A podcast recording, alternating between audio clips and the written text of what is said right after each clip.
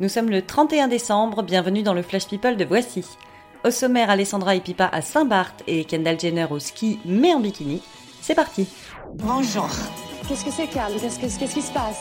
Je n'aime pas dire du mal des gens, mais effectivement, elle est gentille.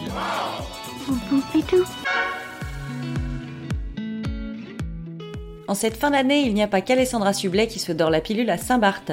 Pippa Middleton est elle aussi arrivée sur l'île avec son mari James Matthews et leur fils Arthur, né en octobre. Le cousin de George, Charlotte et Louis passera donc son premier réveillon au soleil. C'est encore plus royal que dans un vieux château humide. À force, on n'est même plus surpris. Pour la huitième fois, Jean-Jacques Goldman est en tête du classement des personnalités préférées des Français du JDD. Il devance Omar Sy et Danny Boone. Kylian Mbappé fait son entrée directement à la quatrième place. Et la première femme du top 50 est Sophie Marceau, 16e, soit loin, loin derrière. La grande famille d'Abfab est en deuil. La comédienne anglaise June Whitfield, qui jouait la mère d'Eddie dans la série culte Absolutely Fabulous et avait repris son rôle en 2016 pour Abfab le film, s'est éteinte vendredi à l'âge de 93 ans.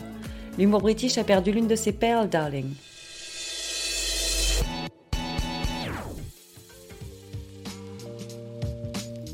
En ce moment, à Aspen, dans le Colorado, il fait environ moins 15 degrés et c'est pas une image.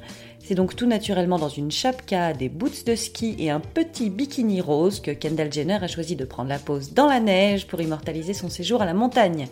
Mais pour la pneumonie, il faudra pas venir se plaindre. Des problèmes de couple? Quel problème de couple? Les Beckham ont dépensé plus de 30 000 euros pour organiser chez eux un réveillon de folie avec champagne et feux d'artifice à minuit. Alors ils ont mis le paquet pour impressionner les amis et surtout faire taire les rumeurs de divorce, comme on dit dans un power couple, show must go on. Après l'armée et la chanson, James Blunt se lance dans une nouvelle carrière au cinéma. Il a décroché un petit rôle dans Greed, une comédie avec Isla Fisher et Stephen Fry, une satire du monde merveilleux des super riches. On saura donc bientôt si James est aussi drôle à l'écran que sur Twitter. C'est tout pour cette année, on se retrouve demain pour un nouveau Flash People. D'ici là, bon réveillon à tous Dans l'histoire, il y a un début, un milieu et une fin. Maintenant, vous savez. Merci de votre confiance. À bientôt, j'espère. Ciao, bambine.